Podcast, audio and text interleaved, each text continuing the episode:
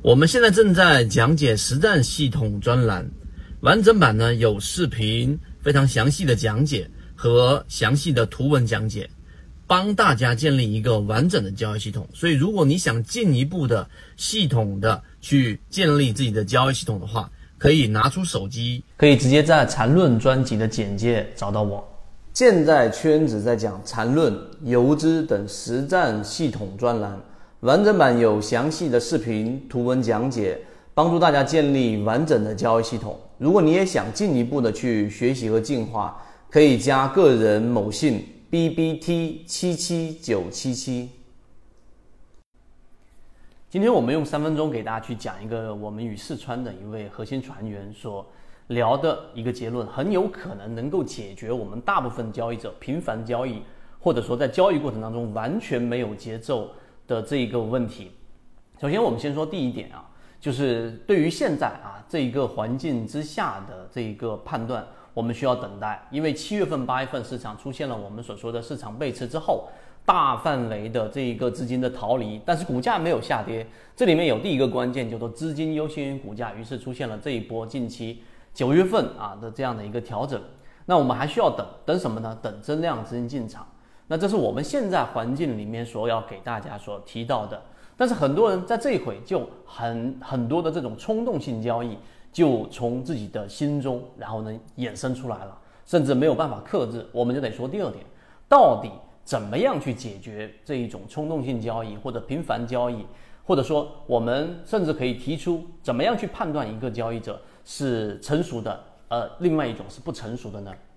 那我们就第二点给大家去说。以前我们说过，你判断一个人，然后为什么我们坐下来，大部分甚至百分之九十九以上的人，总是习惯性的是要转一下笔，动一下手指，多动动，西动动，为什么呢？原因就在于我们很讨厌，然后在安静下来的时候，呃，没有刺激，所以需要不断的从外部去寻找一些刺激。但是你再深挖一层，实际上是因为自己大脑当中比较混沌，没有系统化的去。呃，通过内部的思考来把每一条这个思路给捋顺，最终形成一个啊内部所衍生出来的刺激。可能这样说不是很清楚。我们说第三点，对于交易者，现在这个盘面，我们就提出一个很重要的问题：你要想一想，现在指数从我们所说的这个九月份调整下来，接近快要破到三千点了。如果你的仓位已经空下来了，你知不知道下面你要看的到底是什么？我们提出第三个问题。如果你完全不知道，说我走一步看一步，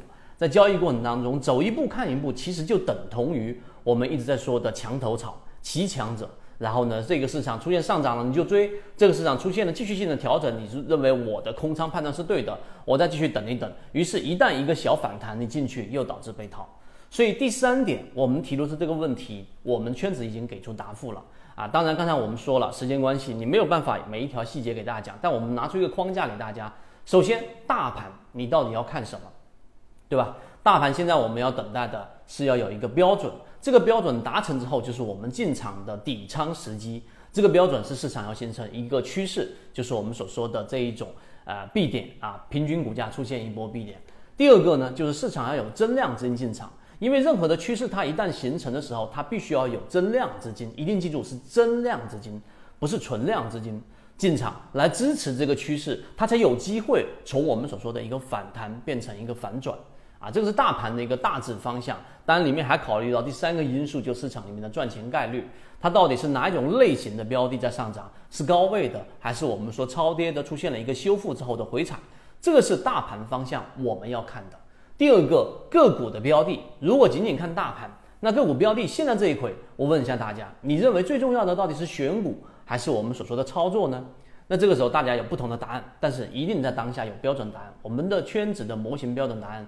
一定就是跟随了，因为选股时机实际上还有，也就是说十月底之前，如果你在我们圈子当中，你会发现三季报在陆陆续续公布，我们还有选股时机。但是在前面的一季报跟二季报以及我们现在公布的金鱼报，我们更重要的是要看原来筛选的这个小的池子当中的这些标的。他们面对着大盘的调整是什么样的反应？是不是抗跌？第二个，面对着大盘的增量资金进场，它到底是不是快速的修复，还是缓慢的修复？所以在操作的方向上，我们有没非常明确的一个标准，就是我们从标的鱼池当中要看它的反应，我们更多的参与是我们说缠论当中的第二类型或者第三类型的买点标的，而不是第一类型的蓝色超跌，也不是已经出现恐慌、正在恐慌当中的标的，这些标的都是第一类型买点排除在外。所以你看，我们就举了两个例子。我跟四川的这位船员在聊这个话题的时候，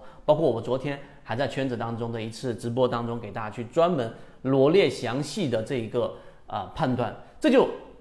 拿出了我们所说的刚才那个问题：成熟交易者和非成熟交易者的差别就是，你可以想象刚才我举那个例子，非成熟交易者就是我现在不论行情盘面怎么样，我就是想动一下。我就是想操作一下，十点半之前我看到标的突然之间拉了三个多点，然后是直线拉升，我就冲动系统，我总是要操一操作一下，哪怕只买一百手，我也一定要去这个买一下这样的一个标的。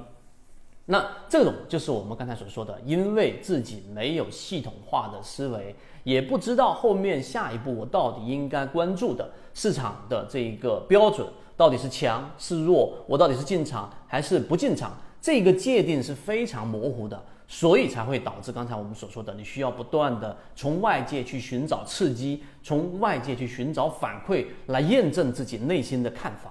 那成熟的交易者就是刚才我们所说的那一种，你非常清晰你要看什么，并且呢，我们中国不是有所有人在别墅上面啊，老一辈年纪稍微长一点的喜欢打上四个字“宁静致远”，也就是说，你只有真正的能够静下来，从自己的内心深处，然后呢，去寻找到。这个条理性、系统化的这种判断，在很多事情的决策上，你就比大部分交易者更清晰。